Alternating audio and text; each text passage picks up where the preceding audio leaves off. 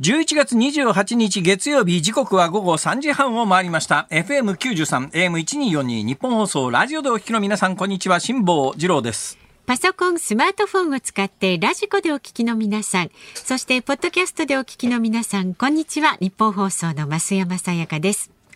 辛坊治郎ズームそこまで言うか。この番組は月曜日から木曜日まで辛坊さんが無邪気な視点で今一番気になる話題を忖度なく語るニュース解説番組です。びっくりしましたね。今喋り出して気がついたんですが、はい、なんかいつもと聞こえてくる音が違うと おかしいなと思ったら、ええ、普段はあのラジオ局の人って、ヘッドホンとかイヤホンとかしながら喋るらしいじゃないですか。そうですね割とね、えー、それがですね、はい、えー、セットされていなくて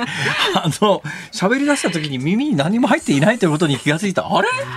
耳何も入ってねえじゃんこれ。とこう思ってしまったんですね、はいはい、でも考えてみたらこのスタジオの中には私と増山さんと2人しかいなくて、ええ、基本この2人の間で会話が成立していれば番組は成立するわけでまあでね、よく考えてみたらこのイヤホンとかヘッドホンってかいるこれあ、いりますよ。だってこれなんかいつもと違うぞ。明らかに。あれ？いや、多分ね、イヤホンの種類によってね、音の聞こえ方ちょっと違うんですよ。ね、多分辛坊さんは今ね、差し上げたやつでいつも聞いている、ね、あ、なんでこういうことが起きるかというと、あれか、月曜日はあの構成作家のナビちゃんがいないから。セットする人がいないのかもしれないあのね、曜日ごと、まあ、いろんな方がセットしてくださってるのでね。あそう。はいはい。別になくても大丈夫だということが分かりました、ね、いやいや、ディレクターさんから辛坊さん、それだけ言わないでくださいとかいう指示が入ったりそういうディレクターからの指示か。そうですそうです。テレビはそれがないんですよ。あのテレビでそうですね番組で耳にイヤホンしてるケースってないでもないですね中継なんかはありますよねあのスタジオの音が聞こえないので。はいはいうんだけどスタジオの中で他局でよくあのキャスターの人で耳にイヤホンさしてる人がいるんですけど時々見ますよねテレビで私があの働いてた局ではそういう習慣がなくてですね、はい、そうですだからもうあの喋り話ですね。だから基本的に番組始まっちゃって生放送で入っちゃったら、誰も私のところに指示なんか出せないわけですよ。その方が辛坊さんこの番組の場合は、やってくれるのかというかですね、多分私バカだからきっとですね、ディレクターからの私に対する指示というやつは、今こう、今耳にイヤホンしてますから、はい、えー、オンエアには乗らない声で、サブコントロールルームっていう、この金魚鉢と呼ばれる喋り手の、いるところの部屋のすぐ横に、あの、オーディオの音声関係の人とか、ディレクターが座ってて、まあ、ここから喋れとかって指示を出すわけじゃないですか。はい、そうすると、なんか不規則発言があったらですね、えそこから先喋るなとかですね、すね。あの訂正しろとかっていうのを、はいはい、私の耳には聞こえるけれども、オンエアには乗らない声でディレクターからの指示というやつがあるんですけども、はい。これはね、私がこの曲で皆さんのやってるのを観察して、実際にやっちまったのは内田君だけだと思うんですけど、あの、ディレクターがなんか指示出すと、はい、その指示に応えちゃうっていう本能的に。ありませんかそれ？ありますあります。ついあの、えー、そっちに返事しちゃったそそうなの？みたいな。いやだから聞いてる人は全く分かんないんで、はい、あの、えー、聞いてる人との会話ではなくて、はい、えー、単に喋り手と隣の部屋にいるディレクターとの会話なんだけども、喋、うん、り手としては両方こう頭の中で交差してるわけで。だから辛坊さんと喋りながら私も時々指示されるんですけれども。だからね、増山音体ぐらいのベテランになるとですね、多分私とこう会話しながら横からの指示も別系統で脳の中に入ってくるわけでしょ、うん、長年やってると、まあね、で私はねテレビ局時代にその経験その訓練がなされてないもんですからだから多分テレビ局的には私に耳にイヤホンなんか突っ込んだ日にはですよ。あのオンエア中にディレクターと喧嘩なんか始めたられたりしたら、ね、もう番組成立しなくなるとか、えー、そういうこともあったんじゃないかと思いますけどそういえば番組中にイヤホンしたことなかったなとこうね、えー、えー、ここへ来てからですよ。すごく新鮮なんですよ。耳にイヤホンしてる。そうですであの自分の声もこうやって一旦あのマイクに乗った声が耳に若干返ってきますよ返ってきますよね。はい、テレビ局の場合は特に中継でしかそういうことやらないんですが、えー、中継でそれをやるとですね音がハウリングって言って音がハウハウルっていうか、そう。で、あの、衛星放送なんかの場合には、その帰ってくる音がディレイって言って1秒ぐらい遅れてきたりなんかすると、なんか性能の悪いカラオケで歌ってるみたいな感じで、歌ってられるからよ、こんなもんっていう。全部自分が歌うの1秒遅れに自分の声が返ってくるみたいなことになると、喋れねえじゃんみたいなことで、あの、私の知ってる後輩の道楽君なんかは、生中継中に耳からイヤホンを掘り投げて床にですね、受霊器と呼ばれるその音声を受信する装置を床に叩きつけるというですね、すごいことが結構、激しいですね。はい、あるわけでございますが、この曲に来て働き出してから、えー、ディレクターの声が耳に入っていてもそれに答えずに、はい、えー、聞き流しながら、あの本体の喋りができるということで今日は始まってみたら耳にイヤホンが刺さっていなかったという。なんかおかしいあびっくりした ちょっとしたね変化なんですけどね。今日はね、私あのー、私のツイッターの辛抱の旅という、はい、えー、公式アカウントじゃありません。公式アカウントじゃないというのは最近あのツイッター社は公式マークをお金で売るみたいなことを始めて、始めたすぐ撤回してやめたりとかですね、ちょっとまあイーロン・マスクさんという人が、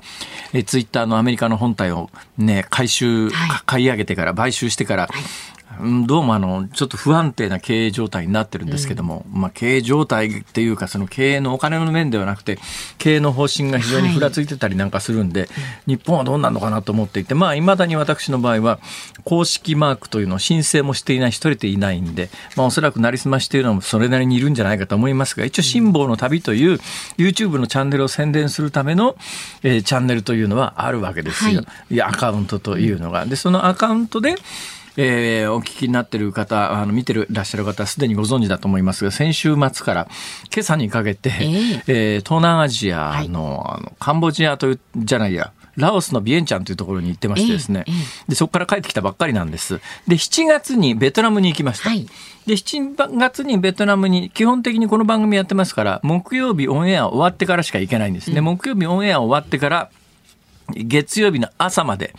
だから木曜日のオンエア終わってからだから木曜夜、金曜夜、土曜日の夜で日曜日の夜中に向こうを足すと、あの、関西国際空港に明け方着くという、大体そういう便があるんです。で、金、木曜日に出発しようと思うと木曜日この番組5時半までやってますから、それより遅い便じゃないとないんで、なかなかそういういい便がないんで、大体前行くときには金曜日の昼に立って、金曜日の夕方に、まあ、インドシナ方面だったら夕方に着いて、えー、えー、そこから金曜日の夜、土曜日の夜2泊をして、うん、日曜日の深夜、ホテルに泊まらずにそのまま飛行機に乗って明け方に関西国際空港に着くという、うん、基本このパターンの飛行機が多いんです。はい、で、行きは日中飛んでて帰りは夜中なんです。で、まあ、徹夜状態というか、まあ、飛行機の中で寝られるといいよね。ただし、まあ、東南アジアから大阪、特にあの、ベトナムの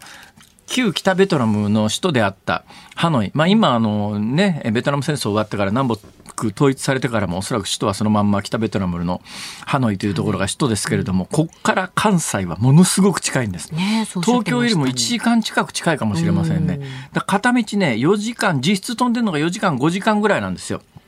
そうすると8時間ぐらいあると寝られるんですけど、はいはい、5時間ぐらいしかフライトの時間がなくて、だいたい到着する2時間ぐらい前に食べたくなくても朝飯だよって言って無理やり叩き起こされたりなんかするわけですよ。向こうもあの着陸の準備がありますから、いつまでも客に寝てられるとですね、困るんですね。とりあえず客叩き起こして、えー、寝ぼけを覚ました後に座席を全部ちゃんと立てろとか、えー、テーブルしまえとか、いろんな指示を出さなきゃいけませんから、で、ちゃんとベルトして座ってろとか言わなきゃいけないので、で、そんなふらふらトイレに行かれたりなんかしたら叶わないんで、早めに2時間ぐらい前から叩き起こされるわけですよ。実質5時間しかフライトがない深夜便で2時間前に叩き起こされるということは乗ってから3時間ぐらいしか時間がないんです。寝ようと思っても最大3時間じゃないですか。はい。で、7月に今年ベトナム行った時に帰りに寝られなくて、大変な、あの、心身ともに疲労状態になって、このスタジオにはっとくるようにして、まあ、そでそういうことがあったらいけないんで、今回はわざわざ遠い便を取ったんですね。ハノイ便なら近いんですけど、うん、バンコクまで一旦遠ざかるという。わざと？わざと、わざとです。バンコクまでわざと遠ざかると、え帰りの便がね、1時間ぐらいプラスになるんです。だから6時間ぐらいかかるんですね。えー、6時間ぐらいかかるということは、うん、えー、到着の2時間前に叩き起こされたとしても4時間で、で、飛行機飛んだらすぐに、昔は国際線というのは何時に飛ぼうがどうしようが、飛んだら必ず客に飯食わすっていう慣習があったんです。えーだから昔の飛行機ってね、航続距離が短かったんで、3時間ごとに給油しないとヨーロッパまで行けないみたいな南回りの飛行機かなんか乗ると、3時間ごとに、あの、いろんなところにこう経由しながら行くわけですよ。で、着陸するたんびに新しく乗ってくるお客さん向けに、でもその人たちだけにご飯を食べさすわけにいかないので、着陸するたんびに3時間ごとに飯食わされるんです。南回りでヨーロッパに行くと、3時間ごとに叩き起こされて、3時間ごとに飯食わされて、動き取れませんから、はいはい、なんかあの、養鶏場の鳥になったような気持ちでですね動き取れなくてどんどん詰め込まれるという。うん、最近はそういうことがなくなって深夜便の場合は夜中に飛んでもベトナムから帰ってくる便はもう飯が出ずにいきなり消灯になって暗くなったりで今回は飯は出るには出たんですが、サンドイッチみたいなやつがダーッとすぐに配られて、もう室内の照明も暗く落とされて、寝たい人はもう早く寝なさいよっていう準備をしてくれるんですが、それでも6時間のフライトで2時間前に叩き起こされるということを考えると、4時間しか寝られないわけです。で、そのサンドイッチ配られるのも、もう、もういらないと思う。どうせエコノミーだから大したもん出ませんから、これがビジネスクラスとかだったらもったいないなとか思うんですが、まあ、エコノミーで最近出るような食事だったら、一食ぐらい捨ててもそれほど、それほど重荷にも。ならないので、もう乗るなりですね、飛行機のあの、要するに緊急事態の時にはこうしろよみたいな案内がありますね。あれ見てないと怒られるんですよ。あれ見終わったらもうとっとと、とっとともう寝る体勢でアイマスクして耳栓して、えー、で酔い止めの薬これがよく眠れるんですね。酔い止めの薬をカンカンと飲んでですね、えー、私ね自慢じゃありませんが猛烈乗り物酔い体質なんです。そうですよね。太平洋横断なんかどんだけきついかっていう。ね、本当ですよ。よく行きましたね。本当なんですよ。乗り物酔いがひどいんですよ、その上乗り物酔いの薬って大体寝られるんですね。あれ眠くなるようにできてるんですね。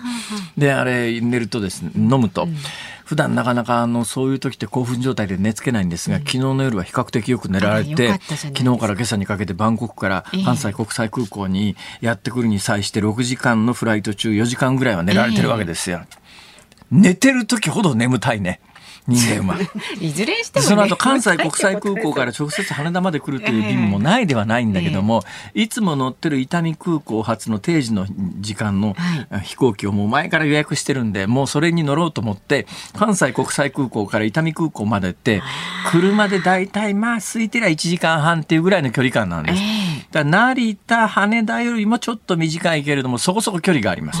で、関西国際空港に着いて、そこから自分でマイカーに乗って、って運転を始めたら、猛烈眠くなったんです。危ない。あの前回ベトナムでも同じルートだったんですが、はい、ベトナムの時にはほとんど寝てなかったんで寝てない時の方がかえって興奮状態でそのまんまの興奮状態で目ギラギラさして伊丹空港までぶっ飛ばすみたいな制限速度内でね、はいはい、一応言っときますけど制限速度内でぶっ飛ばすということができたわけですが今回機内でよく寝ていたからだと思いますけどもすんごいハンドル握った瞬間に、これダメだっていうぐらい寝られ、眠くなって、えー、それで、うわ、まずい、これまずいってもうすぐ高速乗っちゃったんで、はいはい、寝るっつうたって路肩にね、どっかに止めるとか、はいはい、どっかのコンビニの駐車場に止めるとかできないんですよ。うん、うわ、まずいぞ、これと思いながら、もうとにかく必死になって、目にこう、爪楊枝でつっかい棒して目開けるようなぐらいな 努力をして、もう目にメンソレーターも塗り込んだのかぐらいな、そんな感じで運転してたんですが、ふっと見たら、パーキングエリアがあったんです。これだと思ってパーキングエリアに入って、はい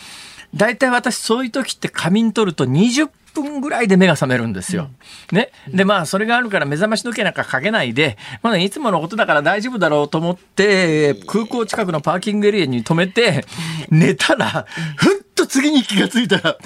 間に合わねえじゃん、これっていう。どう？目覚ましぐらいかけてくださいそれで iPhone の Google マップかなんかで、はい、あの残り時間見たら残り時間ギリギリ間に合うかどうかの瀬戸際ぐらいだったんですよ。制限速度内で走ってね。渋滞しなくて。だから一箇所でも渋滞してたらアウトです。はいはいそれで、もう、あある意味真っ青になって血の気が引いて、とにかく伊丹空港にたどり着こうと思って、車をスタートさせたんですよ。はい、幸いなことに、空いてたんです。もうそこで渋滞してたら諦めがついたんですが、空いてたんです。はい、ほいで着いたら、チェックインの締め切りの1分前だっただったんです。その1分前に私は自信はあるんです。というのは私がしてる時計は電波時計ですから、狂わないんですよ、で。電波時計で見て、チェックインの締め切りタイムまであと1分あるというんで、駆け込んで機械にあのカードを入れた瞬間に、はいできませんって 表示ができて、え？ー、えー私も思わず、えーって言ったんです。そしたら周りからあの、地上係員の人がドカドカドカドカってやってきて、どうしましたって言うから、カクカクしかじかこういうわけで、俺の電波時計だとあと1分締め切りがあるのに、機械が受け付けてくれないと、事情を説明したら、ああ、わかりましたって言って、なんかね、そういうことがよくあるような対応でしたよ。そしたら、向こうの方で機械をパチパチいじって、はい、どうぞって言って、チェックインさせてもらって、今日ここにたどり着くことができましたと。ですか？もうありがたいですよ、ね、ここへたどり着くまで今日血の気が引くことが何回もあった上たどり着いてオンエアに突入してみたらイヤホンが耳に刺さってなかったという。まあえー、人間いろんなことが起きますから皆さん常にいろんなことに対処できるように、ね、それ当たり前のことが当たり前のように毎日継続できるとは思わない方がいいです。身をもってね今日はね、はい、常にその場その場で、えー、最善の策を考えていくと。まあもうもう耳にイヤホンが刺さっていないというのに気が付いた瞬間になくてもいいや別に。でも、まあ、でもそうですそうです。ディレクターうるさいこと言わないので 帰って楽だわこの方が。まあでもここから、ね、もうそろそろオープニングのトークはやめろという指示が来ておりますので、はい、この辺で失礼をさせていただきます。やっぱりイヤホン必要でしたね。では株と為替の値動きです今日の東京株式市場日経平均株価続落しました先週の金曜日に比べて120円20銭安い28,162円83銭でした。アメリカのハイテク株安と中国でのゼロコロナ政策へのデモの拡大が主にとなったようです。また為替相場は現在1ドル138円20銭付近で取引されています。さあ、ズームそこまで言うか、この後はお知らせを挟んで、ズームフラッシュ。週末から今日にかけてのニュースをチェックします。辛坊さんが独自の視点でニュースを解説するズームオン。4時台では日本で唯一大学で教えるゾンビ学というのはどんな学問なのか近畿大学准教授の岡本健さんにお話を伺います5時台は台湾の統一地方選挙で惨敗した責任を取り蔡英文総統が党首の辞任を表明したニュースにズームします。さあ今日もラジオの前のあなたからのメッセージをお待ちしております。ニュースに関する疑問それから辛坊さんへのツッコミ何でも結構です。メールは zoom zoom アットマーク 1242.com ツイッターはハッシュタグ漢字で辛坊治郎カタカナでズームハッシュタグ辛坊治郎ズームでつぶやいてくださいで今日の番組のエンディングでお送りするズームオンミュージックリクエスト今日のお題はパーキングエリアで寝過ごした時に聞きたい曲。うわ、パーキングエリアで寝過ごした時に聞きたい曲です。選曲の理由も書いて、ズームアットマーク 1242.com でお待ちしております。ではこの後はズームフラッシュです。ズームそこまで言うか。このコーナーでは辛坊さんが独自の視点でニュースを解説します。まずは週末から今日にかけてのニュースを紹介するズームフラッシュです。新型コロナの感染症法上の位置づけについて厚生労働省が年内にも見直しに向けた作業を始めることが25日分かりました結論は年明け以降になる見込みです。中国で新型コロナに対するゼロコロナ政策への不満が高まっています。26日から27日にかけ上海市や北京市など中国各地で抗議行動が相次ぎ習近平国家主席の退陣を求める場面もありました。ミャンマー国軍から解放されたドキュメンタリー映像作家の久保田徹さんが26日記者会見を開き気が遠くなりそうだったが独房にペンを密かに持ち込んで日記を書き続け正気を保っていたなどとおよそ3ヶ月半に及んだ拘束生活を振り返りました。台湾の蔡英文総統が26日統一地方選挙で惨敗した責任を取り与党民進党の党首を辞任すると表明しました。総統の職にはとどまりますが今後の対中政策への影響は避けられそうにありません。ウクライナを11月に訪問し首都キーウなどに7つの作品を制作したと明かした正体不明の芸術家バンクシーについて作品の一つが描かれた建物に住む女性が26日男性の2人組だった普通の背の高さで私たちと見分けがつかない白人だったと証言しました。映画血と骨や月はどっちに出ているなど在日コリアンの物語をリアルに描いた作品で知られる映画監督の崔洋一さんが昨日膀胱がんのため亡くなりました。73歳でした。サッカーのワールドカップカタール大会で日本は昨日コスタリカと対戦し0対1で敗れました。グループリーグ突破をかけた運命のスペイン戦は今週金曜朝4時にキックオフです。意外と日本のマスコミ小さいあ、えー、扱いになってますけどもね、はい、あの今のニュースの中で中国のゼロコロナに対する抗議活動っていうのは、はい、ちょっと今後、うん、かなり要警戒だなっていう感じがいたします。はい、えー、ちょっとね今までのこの種のデモとか、えーまあ、中国ではほとんど起きないんですよ。やっぱりね1989年6月4日に天安門事件というのを経験してますから、はい、えー、民主化を求めて若者たちが天安門広場に集まって、まあ、あの長いことそこであの最後、まあ、彼らもちょっとね中国の当局をうん、刺激しすぎだよなと思うのは、天安門広場に、あの、ハリボテの自由の女神とか作っちゃいましたからね。これはまあ、当時中国の、えー、政府としては共産党政権としては絶対に認められないということで、最後戦車まで投入して、何人殺したか分かんないんですよいまだに、はい、もうこれは中国ではなかったことになってますから中国のネットで天安門事件というのは検索したって出てこないですからね、えー、表示されないというだから今の中国の若い人天安門事件というのを知らないはずです。知らないからこそだということもあるんですがあの事件を知ってる世代はみんなですね今の中共産党政権に歯向かうと下手すりゃ殺されるっていう意識がありますから、はい。恐ろしくてデモなんかできなかったんですが、逆にこの天安門事件は中国国内でなかったことにされてますから、だからそれほどの恐怖を持っていない若い人も増えてるのかもしれない。なんとなく話には聞いてるけれども、戦車で本当にあの水平横に向けて銃を発射して、デモに参加してた若者をどんどん殺していくみたいなことを、まあ、今の現代社会に生きている中国の若い人にとってはあまり実感がないのかもしれないんで、それほどの恐怖感なくデモができちゃう可能性があるのと、もう一つ、今回の、まあ、ゼロコロナ、まあ、中国の習近平政権がやってる、とにかく一人でもコロナ患者が出ると、その集落ごと、えー、隔離状態にして、出入りもできなくしちゃう。どこでご飯食べるんだよ、みたいな騒ぎになってて、でそれがまあそれに対する不満が全中国で広がってるのは事実なんだけれどもこのタイミングで一斉に各地で火吹いてるんですよ。このパターンを見ると誰かがやっぱり仕掛けてんじゃないのっていう気もちょっとするんですね。同時多発的にこんなことが起きるかと。で、特に、これあの26日から27日にかけてっていうのが原稿だったんですが、はい、その後もう27日から28日にかけて、つまり昨日から今日にかけても、え北京あたりで結構大規模なデモが起きていて、そのデモのスデモのスローガンの中にはですね、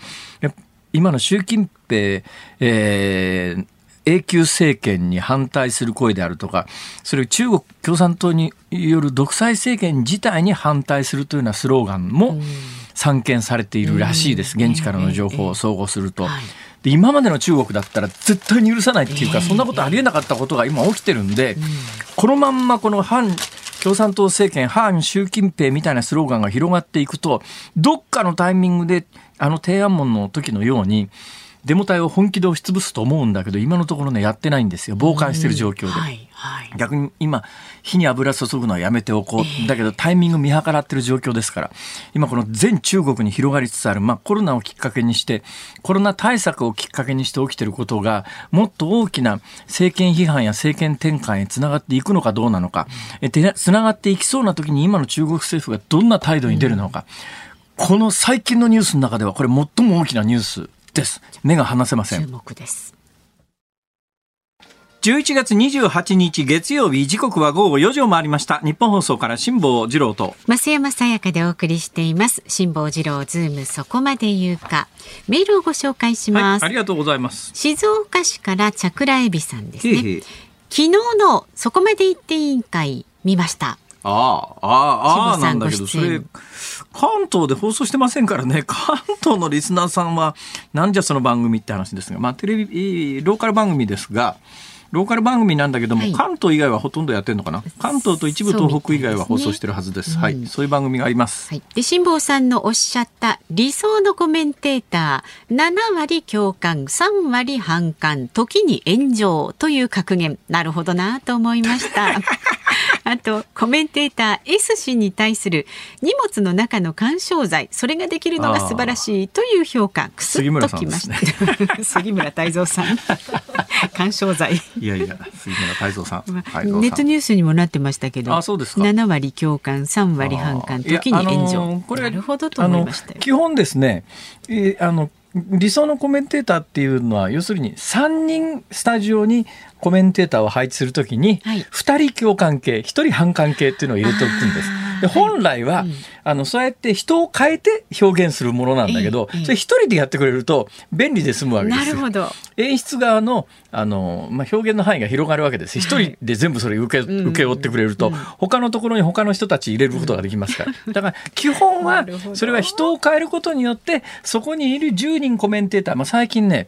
コロナ以降あのテレビのコメンテーターの数減らしてんですよどこの局も。はいはい、ね、あのスタジオのテーブルで人を増やすと密になりすぎるっていうことで、ね、でもねこれは言い訳でなんで人が減ってるかというと、うん、最大の理由はコスト削減なんです。まあ、これを機化としてという言葉がありますけれどもコロナを機化として、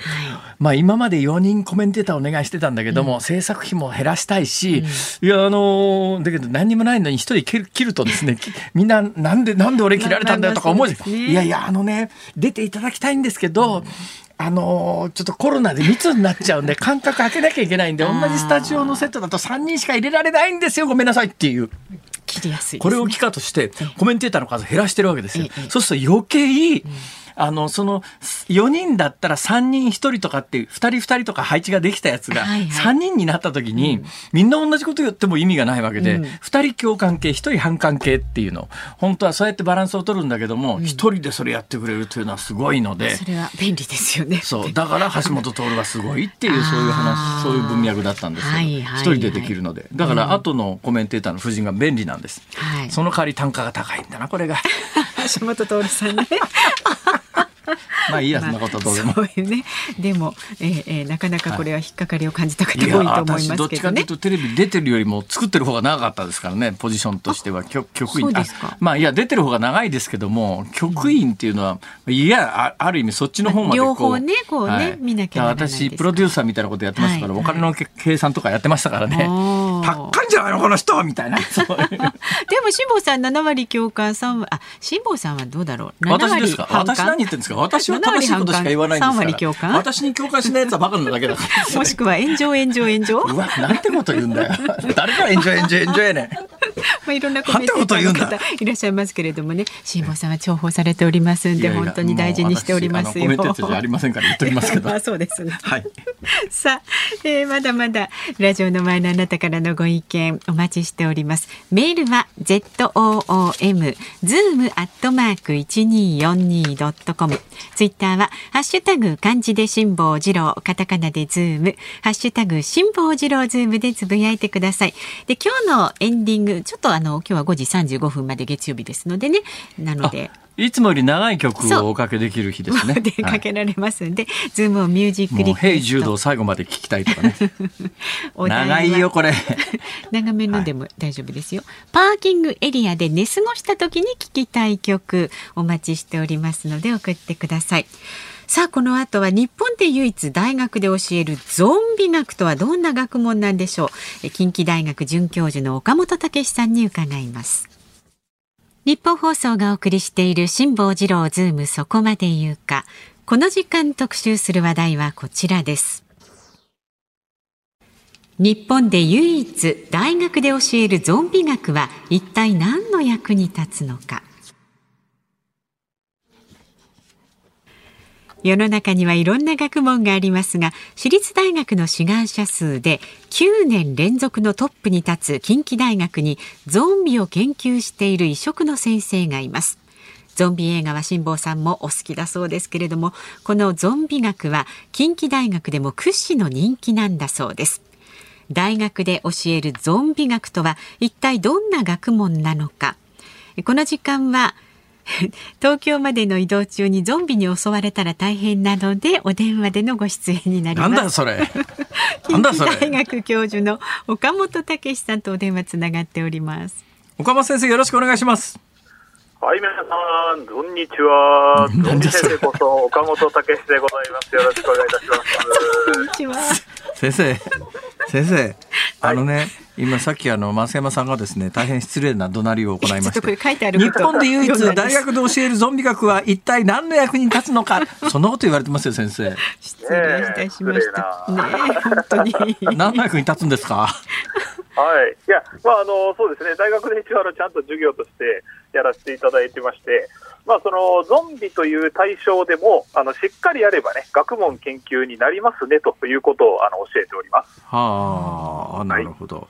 えー、ゾンビはあのそういえば前この番組 UFO の研究家もいらっしゃったことがあってですね。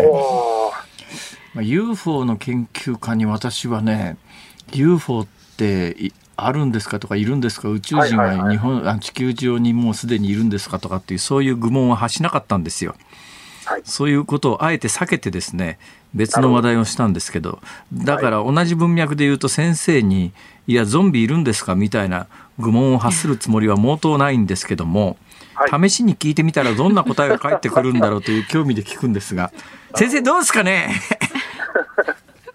そうですね。えー、っとねゾンビはねゾンビはいますよ。はあ、います、はい。あのっていうのはですね実はあの物語に出てくるゾンビそのものはね今のところいないんですけど、はあ、あのそもそもですね映画に描かれる前は、えー、ハイチというところで行われていた呪術によって、えー、死体が蘇らされるという、まあ、現象が言われてましてですね、ほうほうほうそれがゾンビとこういうふうに言われてたんですね。まあ、あ私の乏しい知識でも、ゾンビのふるさとハイチっていうイメージはありますけどね。はい、そうなんです。で、それが最初映画に描かれ始めまして、えー、だからなんかまあ奇妙な呪術みたいな感じで描かれ始めたんですね。で、映画のモンスターとして登場して、いろんな監督が描いていく中で、人を食べるっていう性質とかがくっついてきたりとか、えー、最近でしたら走るっていうあの条件がね、くっついてきたりとかしたということですね。そういえば、ゾンビ、昔のゾンビは走んなかったっすよね。ね、遅かったですよね、ゆっくりゆっくりだったんですけどいつ頃から走るようになったんですか？えーとですね、実はまあ結構前からあのギャグみたいな感じで走るやつっていうのは出てきてたんですけども、はいはいはい、はい。はいあのガチで走るようになったのは2000年代前半あたりからですね。2000年代前半、まあ割と新しいですね、はい、それまでのゾンビはゆっくりだから逃げようと思ったら逃げられたんですよね。そうですね、なんかその逃げようと思ったら逃げられるんだけども、なんか数がわーっと増えてくると、なんかいつの間にか逃げられなくなってるみたいなところが非常に怖さですよね。えー、えー、はいそれがなんか急に走るようになってですね全力で走っても向こうの方が速かったりなんかするんですよこれがそうですね。なんか多分あれ生きてる時より運動神経良くなってるんちゃうかなっていう。あのゾンビいっぱいいますけどね。なるほど。なるほど。いや本当に。あの私ねゾンビゾンビゾンビ映画で一番有名なのは何ですかね？そうですね。これもね世代によってくると思うんですけれども、はいはい。あのまあ、やっぱり一番よく言われるのは、ジョージ・エロメロという監督が撮ったゾンビという作品がやっぱり一番、ね、その名も、その名もゾンビって映画があるんですか？はい、そうなんです。それいつ頃の映画ですか、はい。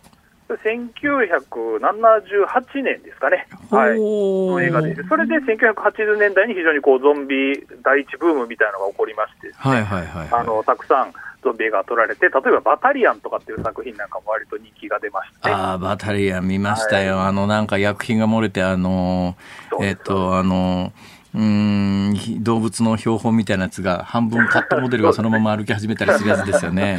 そうですそうです。バタリアンなんかは逆にこうギャグに振った感じのいやバタリアンはよくできてって面白かったんですが私大失敗したことがありましてですね、はい、なんか真面目な映画の会合でですね「志麻さんあの一番好きな映画何ですか?」バタリアンって言ってですね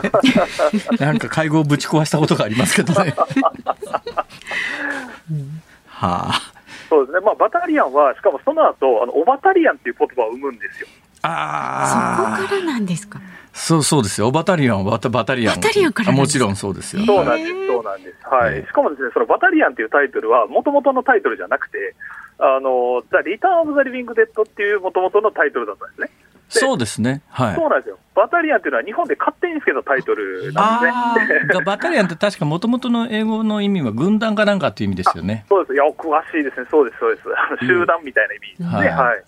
そうなんですね。リターン・オブ・ザ・リビング・デッドなんですね。リビング・デッド。だからまさにゾンビですよね。うんうんうん、で、で、あの、最近で言うと、あの、大作映画で、ほれ、はい、あるじゃないですか。あの、次々襲ってくるやつ。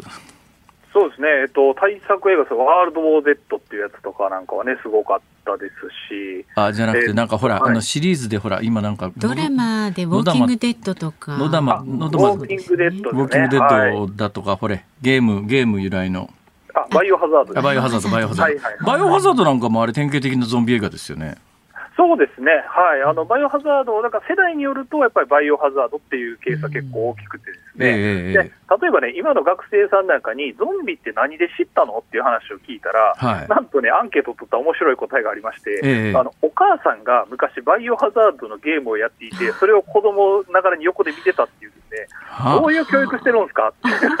ああ、もうバイオハザードはお母さん世代なんだ。そうなんですよ、びっくりしちゃいますけど。そりゃびっくりですね。は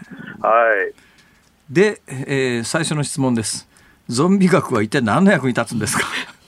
あそうですね。で、まあ、今、いろいろ、まあ、こう雑談をしてきたんですけども、えー、その、今まさにまあゾンビっていうものは普通にコンテンツに登場してくるわけですね、まあ、アニメとか漫画とかゲームとか映画とかいろんなものに登場してくるわけなんですけど、えー、まあ、それもですね、まあ、単に面白いねで終わっちゃうんじゃなくて、こう歴史とかずっと辿っていくと、まあ、いろんなメディアが関係してたりとか、最初はその実際にある現象だったりとかってするわけですよね。はい、だから、なんか一つのことをこう深く掘っていったり、こう横に広げていったりすると、まあ、いろんなこととつながって、とても勉強になりますよねと、あの、ええ、それを伝えるためにやっております。いや、それがね、まあ、それだったら多分いろんな素材があるだろうと思うのが、ね、どうして岡本先生はゾンビにはまっちゃったんですか？はい、もうこれは私が学生時代にですね、もうあの暇を暇を持て余した学生時代にゾンビ映画を見まくったからですね。なんで？いや、これもね、これもあの大学のあの課題だったんですよ、私自身が学生時代に。あのまあ、文学部だったんですけど、映画の授業があって、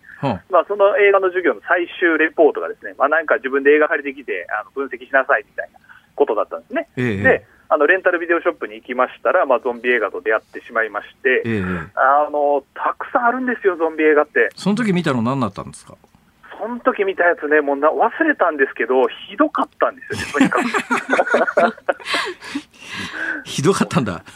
ひどいゾンビ映画ってなんじゃこりゃと思いまして、はあはあ、あの逆に不思議に思ったんですよ。なんでこんなもんがたくさんあんのかなと思いまして、それでこう見始めたのがきっかけですね。はあ。もうちょっとなんかマシなもんにはまれなかったんですか？ねいやもうなんかの運命だと思いますね、これは。なんかの運命取りつかれちゃったんですね、そこでね。そうですね。はい。で、やっぱね、見ていくと結構感動するやつとか、ええ、あの、なんていうんですかね、若手監督が一生懸命頑張ってね、なんか、あ、ここはすごい工夫されてるみたいなとか出てきたりとかして、すごい楽しくなってきたんですよ。はあ。あのね、ゾンビ、ごめんなさいね、一般論として、はいはい、一般論として丁寧な言い方ですけども、ゾンビって、死んで、リビングデッドだから、あの、墓から蘇って、あの、死体が動き始めるわけじゃないですか。そうですね。ね。それもう一遍動かないようにする、まあ、いわゆるゾンビを殺すっていうのはなんか言葉として間違ってるような気がするんですけども、その時の方法っていうのは、あれ頭打つっていうのがパターン化してますけど、あれだけなんですか？どんな感じなんですかね？そうですね、それもその、まあ、ゾンなどうやってゾンビになったかによるんですよ、原因によって変わってくるというところがありまして、はあ、はい、だから、まあ、そのウイルスとかっていう設定多いんですけど、ええ、まあ、そうなってくると、やっぱり人間と構造上一緒なんで、まあ、脳とかあ心臓とかみたいな話になってくるんですよね。でただなんか呪いでとか魔法でみたいな話になってくると、あの弱点が存在しないっていうゾンビもやっぱり出てきたりするんですね。その弱点存在しないゾンビとどう戦ってどう倒すんですか？そうですね、大体もそういう映画は、あのなんていうか、リアル路線じゃなくて、まあ、ギャグ路線ですよね。で、もうなんか頭ポロって取れちゃっても大丈夫みたいな。やつとか、はいはい、そういう、だから描かれ方によってもかなり変わってくるかなっていうところはありますね。あこれね、ゾンビかどうか、私の中でもまだ結論出てないんですけども、どっちかなと思いながら喋ってるんですが、はいはい、あの、80年代の香港映画だったか、台湾だったか、香港だったか、はい、まあ香港だと思いますけど、あの、霊言同士、キョンシーっていうのいたじゃないですか。はい。あれはどうなんですか？そうですね、キョンシーはキョンシーで一応ちゃんとあのあちらの文化がありまして、もともとの伝承は教師って言われるやつで、であの同志様がですね、まあ、やっぱり死体を蘇らせて歩かせるっていう話なんですね、そもそもは。はあはあ、でなので、実はご先祖様はかなり似てるというか、同じような話なんです。あ発想は近いわけですか。そうなんです、あの国は違えど、ですね発想はかなり近くて、ええ、でまあ、それがあのキョンシーはキョンシーの方でこうなんていうんですかね、空を飛ぶみたいな力が出てきたりとか、はいはい、あのまあ、ヴァンパイアみたいな感じで牙があって、相手に噛みつくみたいなになってきたりとかということで、え、まあ、やっぱり映画の中でこう熟成されて、ああいう存在になったっていうものなんですね。あキョンシーの場合は確かあれですね、額にお札貼り付けると止まるんですよね、うん、確かね。そうですね、だからもう完全にあれは呪術の世界がそのままいっちゃったっていう感じなので、お札が弱点みたいな感じですよね。はあ、先生、好きなゾンビいます？好きなゾンビ、そうですね、これね、結構難しくて、ゾンビってあんま個性ないんですよね。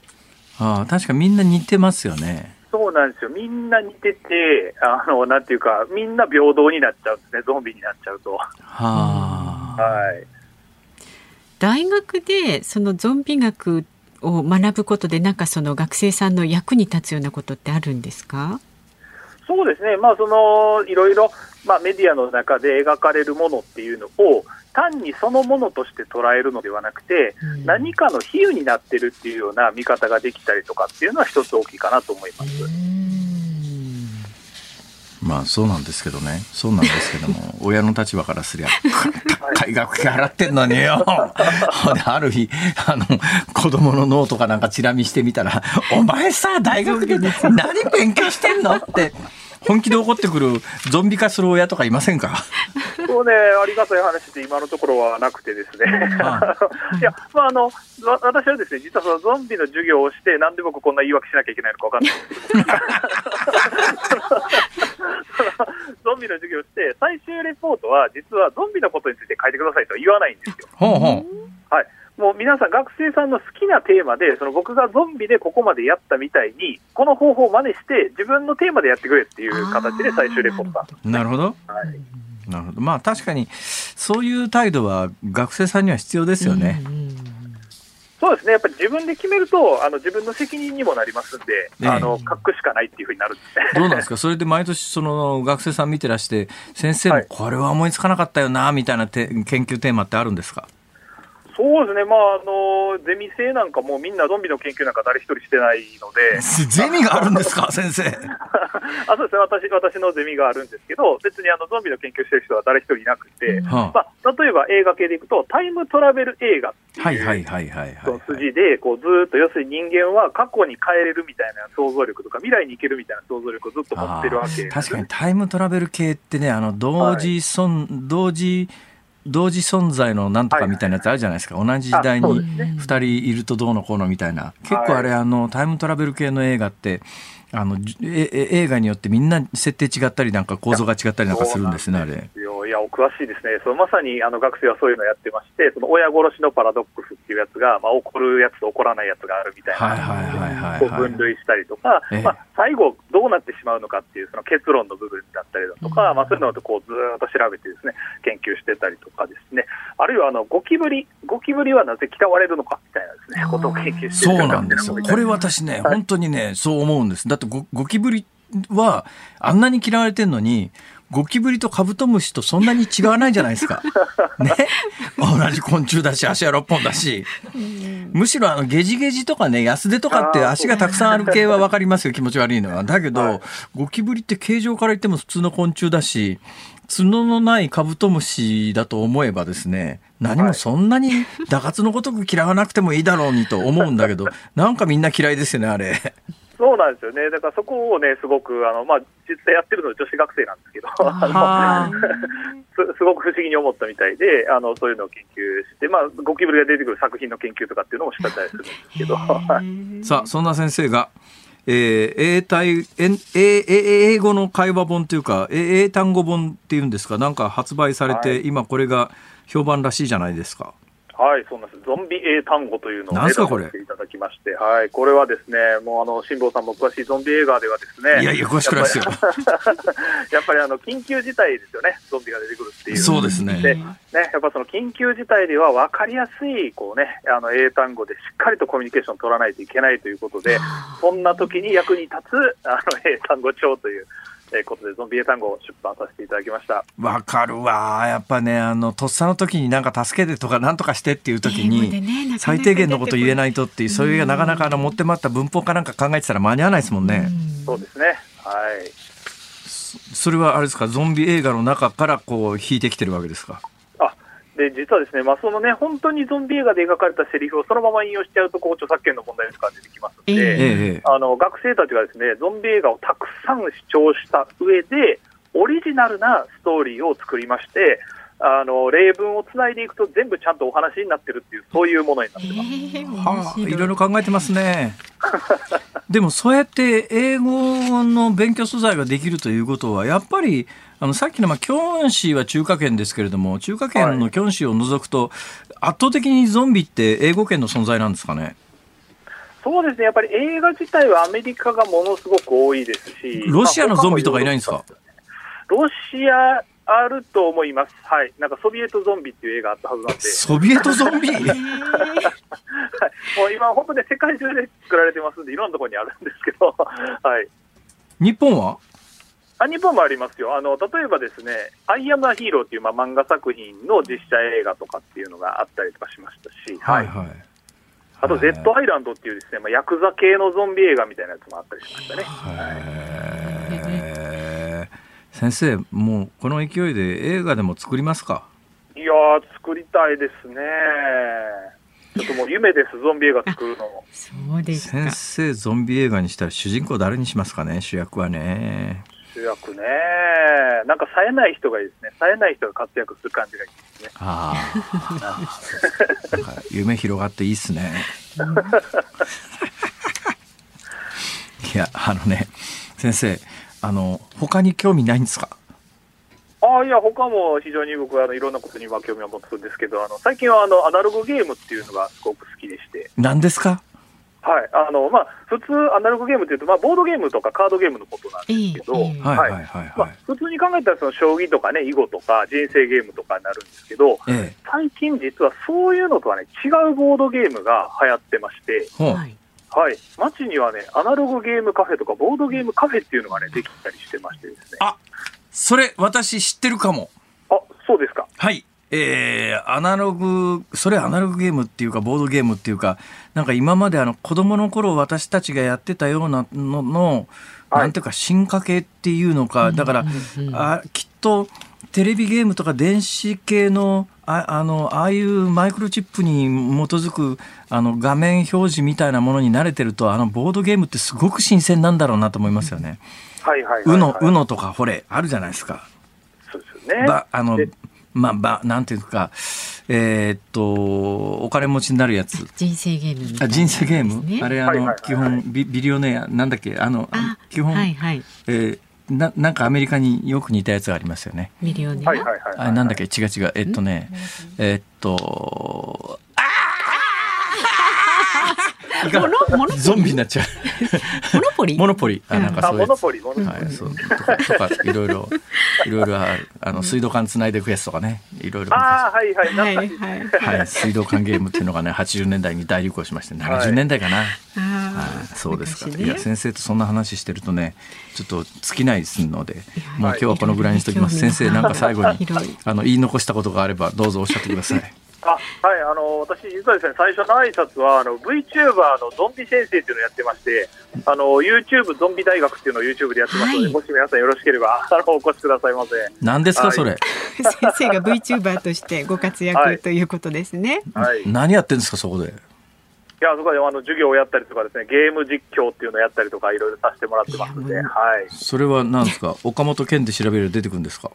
あそうですね、YouTube で多分岡本武かゾンビ先生で出てくるかなと思います。あゾンビ先生。先生ですよ。はい、わかりました。学生たちに人気の理由がわかりますよね、なんとなくね。うん、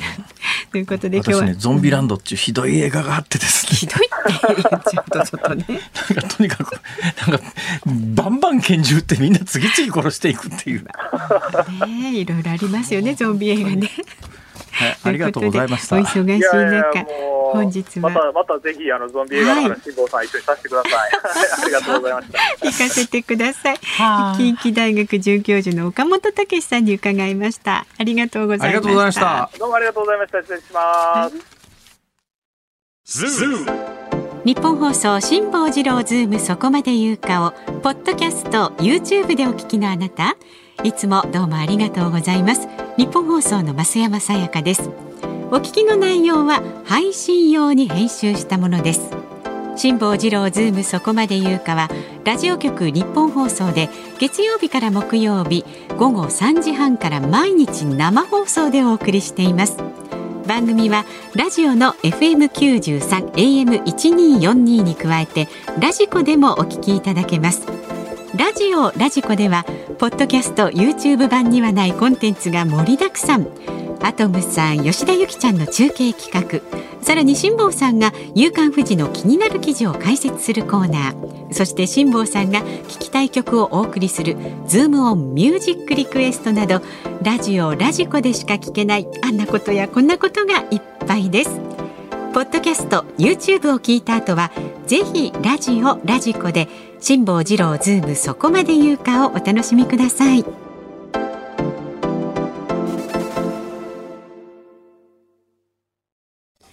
ご意見をいただいております。兵庫県の男もつらいよさん。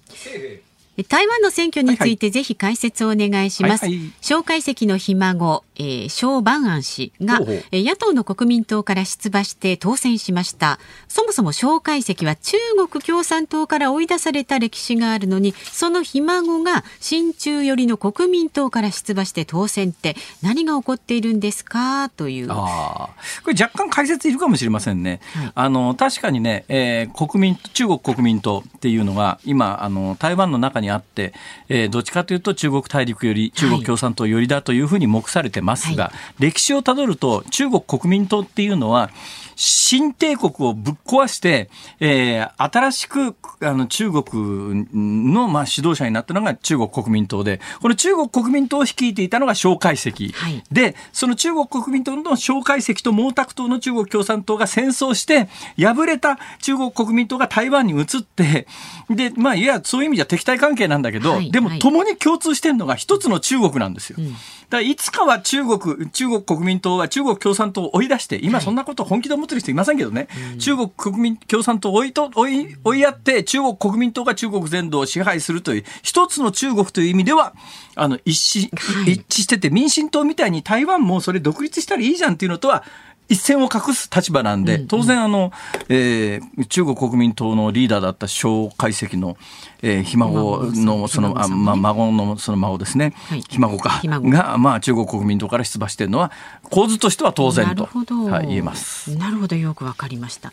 ご意見このようにね辛坊さんお答えしますのでまだまだお寄せください。ズームアットマーク一二四二ドットコムでお待ちしております11月28日月曜日時刻は午後5時を回りました。こんにちは辛坊治郎です。こんにちはニッポン放送の増山さやかです。辛坊治郎ズームそこまで言うか。この時間はズームミュージックリクエストをご紹介してまいります、はい、ありがとうございます。ありがとうございます。今日のお題はパーキングエリアエリアで寝過ごした時に聞きたい曲。辛坊さんがね寝過ごして飛行機間に合わなくなりそうになったというエピソードからです、はいまず長野県のピースケさん。寝過ごして予定している飛行機に乗れないかもしれないのでここはタイムマシーンで過去に戻りましょう。サディスティックミカバンドのタイムマシーンにお願い。どうでしょうマシーンあったら便利でしょうね。便利でしょうね。いつに戻りたいかな？でも戻るのも結構面倒だった、まあ確かにね。もう一回やるってそれは、うん、おっしゃる通りです、はい、それから、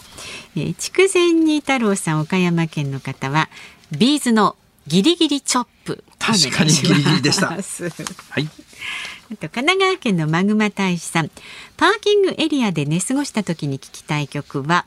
しばし呆然としてその後やがてどうしようと考えることになるでしょう。そこでしばし呆然に注目して大沢義行さんのそして僕は途方に暮れるはい、もうこの手の時に定番曲ですね。本当ですね、はい、確かによくいただきます。神奈川県のもみじさんはですね、アグネスちゃんさんの草原の輝きをお願いしこれはね、歌詞を歌い出しから歌ってください。覚えてませんよ。他の上ひなげしの花がじゃないの？それはね、あれ違う曲か。ひなげしの花か。これは居眠りしたのねいつか。あ、そっか。で始まるから。なるほどね。居眠りね。それから東京都のちい太郎さんは宇多田ヒカルさんのファーストラブをリクエストします。はい。これはね立ち止まる時間が動き出そうとしているという歌詞があるため。ただねこの歌詞が2番に出てくるんです、ね、あなるほど、うん、ただ月曜日なんでね。今日しかかけられない曲かもしれません、ね、3時5分まであるんでまあかけられるかもしれませんね。あとは滋賀県のダッシュで3分歩いて2分さんはですね財津和夫さん一郎さんじゃないですよ財津和夫さんのウェイクアップ。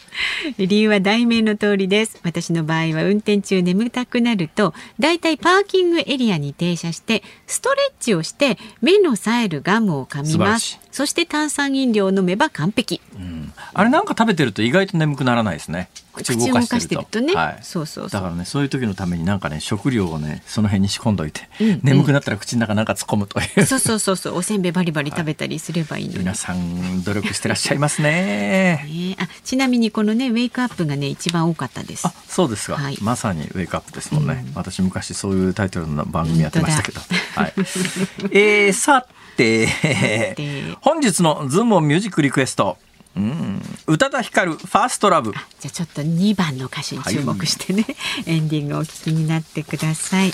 さあ番組ではまだまだあなたからのご意見はこちらでお待ちしております。ZOOM zoom アットマーク 1242.com ツイッターでもどんどんつぶやいてください。ハッシュタグ漢字で辛坊治郎カタカナでズーム。ハッシュタグ辛坊治郎ズームでつぶやいてください。お待ちしております日本放送がお送りしています辛坊治郎ズームそこまで言うか。オープニングではね5時台に台湾の統一地方選挙を扱うと、ね、台湾の統一地方選挙ね、はい、まあ一言喋っておきましょうかね、あの、えー、今の蔡英文さんというのが民進党というところで、はい、まあ先ほどあの別のコーナーで解説したようにあのお便りのコーナーですかね、はい、あの中国国民党というのが中国共産党との戦いに敗れて台湾に来たんですが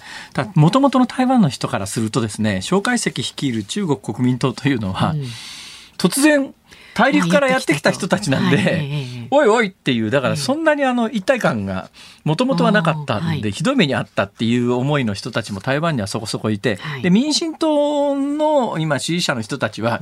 もういつまでも中国国民党が言うように中国大陸にもう一遍戻って中国全土を支配するなんて無理じゃんそれっていう。だからもうあの台湾だけ独立した方がいいんじゃないって本音で思ってる人たちがまあ、どっちかというと民進党には多くて、うん、でだからここが勝つとですね中国共産党としては一番嫌なわけですよ。はいはい、中国国民党はなんだかんだ言いながらあのいつか攻めてくるみたいなことを前昔は言ってたけど今はそんなことできっこないわけでだから一つの中国でやっていこうっていうのが国民党だから、うん、そっちが勝った方が中国共産党としては、はい、あのありがたいので。だ今回民進党系が中国のとあじゃ台湾の統一地方選挙で結構負けたのは、うんまあ、ぶっちゃけ中国共産党がいろんなあの手この手で相当選挙だから民主主義の弱いところがこういうところでね民主党民主主義って結局一票で決まるわけで。はい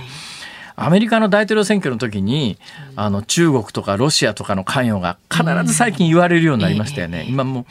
あの別に武力を使わなくてもインターネットその他を駆使して世論をちょっとずつどっちかに誘導するみたいなことがもしかすると今回の台湾の統一地方選挙の背後にあったんじゃないのかなという感覚は私は持っておりますが、だから民進党、まあ、いずれにせよ蔡英文さんっていうのはね、えー、2年後の任期満了でも相当は降りなきゃいけないんで、だからもう次のもうちょっと若い人で、次の2年後の総統選に勝てそうな人をこれから2年間かけて育てると。おそらくそういうタイミングに入っていくんだろうなという今回の選挙結果でありました。ということで、はい、えはい、もうこのぐらいの解説で次に行きます。はい、わかりました。では最後に特集するニュースこちらです。新型コロナ5類への見直しを本格検討へ。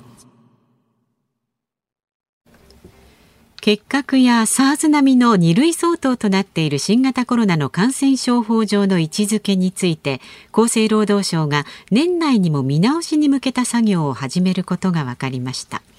季節性インフルエンザと同じ5類への引き下げを視野に今後専門家を交えて感染力や症状の重さ変異の可能性などを評価していくということです。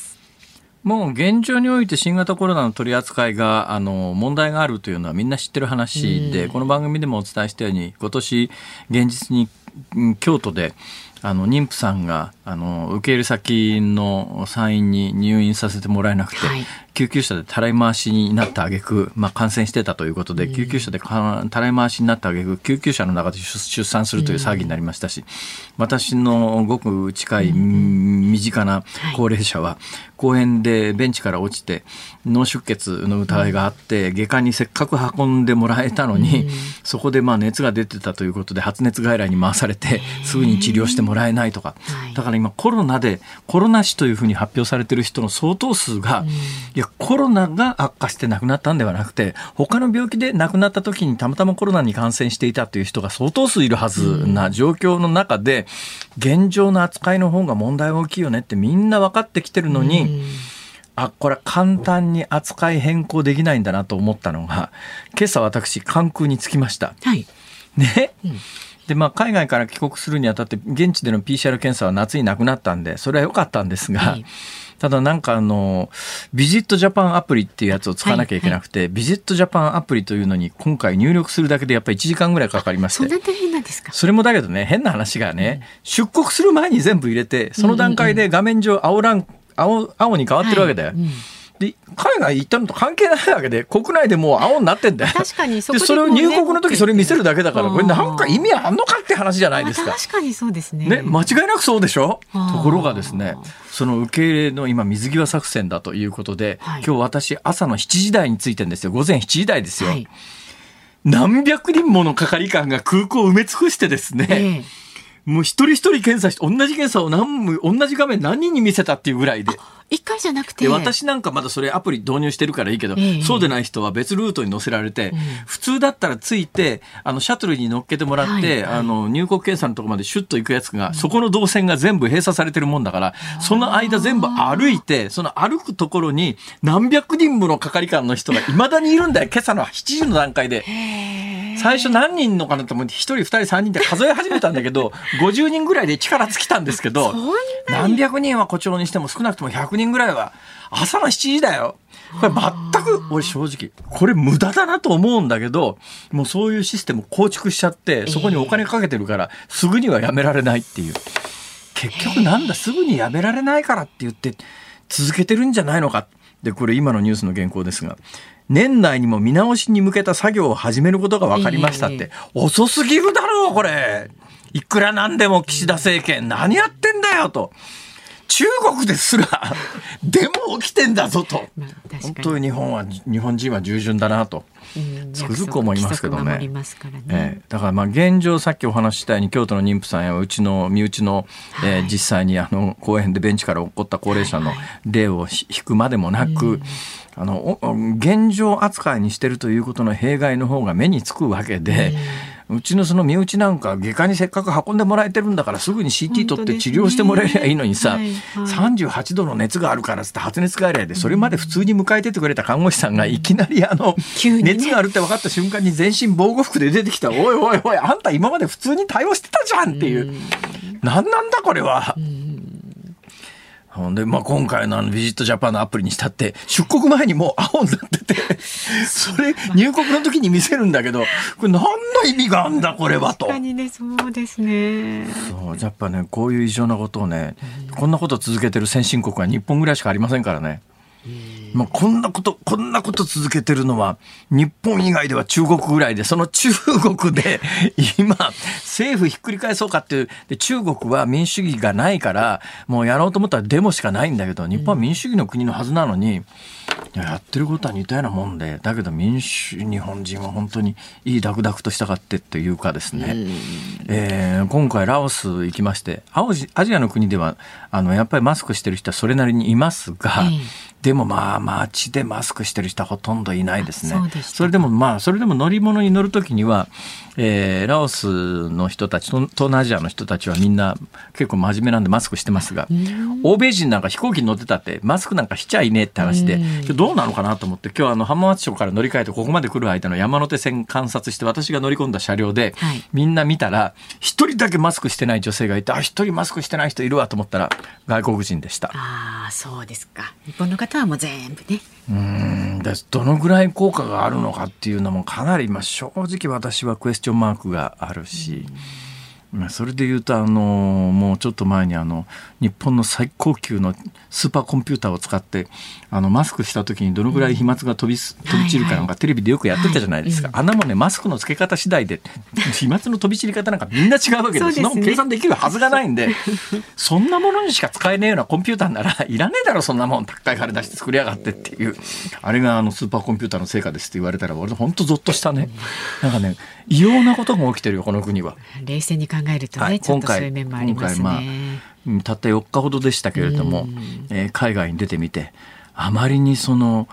これ何の意味があるんだということを誰のために継続していてこれを継続するのに一体お金がいくらかかっていてこれ予算化するのに我々の税金がどのくらい使われていて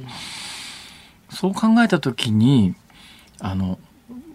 適切な税金の使い道というのを示す。だから我々が納める税金をどう割り振ってどこに使うかというのが政治の根本であるはずなんだけども、ところが最近政治もですね、当面のお金は国債発行して借金して賄っちゃうっていうことで、まあ、必ずこれはもうどっかで回収しなきゃいけない金だから、えー、あのいつか我々はいろんな形で踏んだくられるんだけども政治もですね国民からお預かりしてる税金を使うのが自分たちの仕事だっていう緊張感を完全に失ってるよね。今回あの関西国際空港に見て、はい、来てたどり着いたゲートのところに45人立ってるおっさんがいるんだけど、何にもせずに立ってるだけのおっさんで。いるのかこの人たちと。この人たち朝7時から働かすのに一体いくらの早朝手当出してんだと。もうちょっとねコスパよくできそうですけど、ね、それで、えー、昨日あたりの政治家のここ23日の日本の政治家の発言、えー、見直しに向けての検討を始めたい。今まで検討してなかったのかよと何やってんだよこの国はと、えー、まあつくづく思った4日間でありました。はい挙句の果てに、えパーキングエリアで寝過ごすわ。それはね自己責任ですね。そうですか。はい、ズボンでした。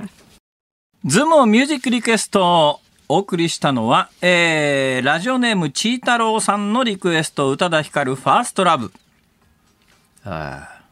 天才ですねやっぱり宇多田ヒカルって。いや本当ですね。ね歌声もそうだし。私の世代なんか多分私以上の世代は、はい。宇多田ヒカルさんよりは宇多田ヒカルさんのお母さんの藤恵子さんの方が、馴染みがあるというか名前が通ってるっていうか、うん、恵子の夢花は夜開くっていうね。は夜開く？え夢は？夢？は夜開くか？あ夢は夜開くだな。夢だ。な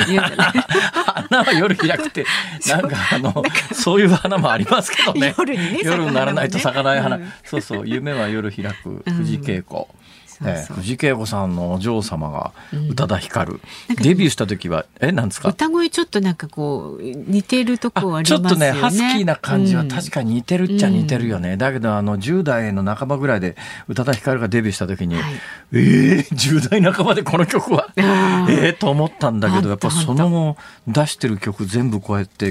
続けて聴いてると、はい、ああなんかすごい早熟の天才だったんだろうねこの子って。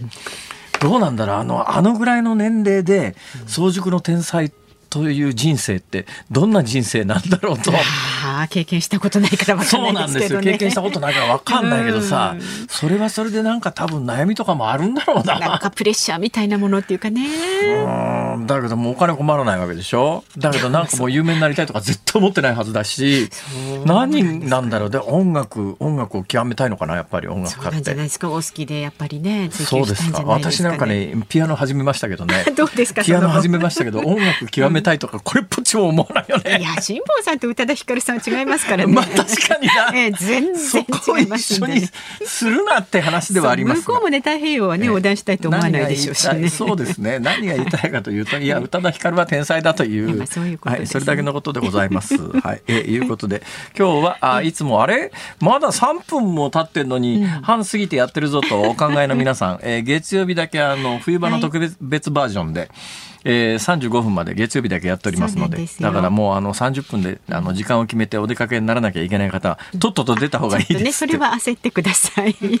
えいうことでございまして、はい、えー、今週は、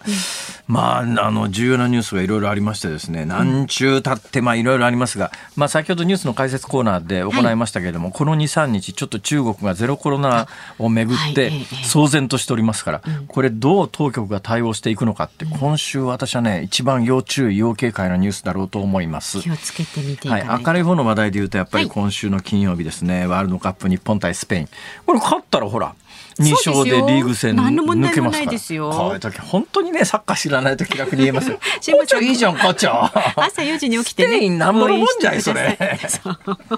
え。それだけのことでございます。え、朝なんですか？早朝午前4時。あ、無理だわ、それ。何ですか、もう。そんな時間に起きられるわけないじゃん。ちゃんと応援しましょう。さあ、お聞きの日本放送、この後5時35分からは、小島夏子さんのお帰りなさい。で、明日の朝6時からは、飯田浩二の OK 工事アップ。コメンテーターは地政学戦略学者の奥山正史さん。最新ニュースはもちろんですが、サッカーのワールドカップについても、地政学戦略学の視点からお話を伺うそうです。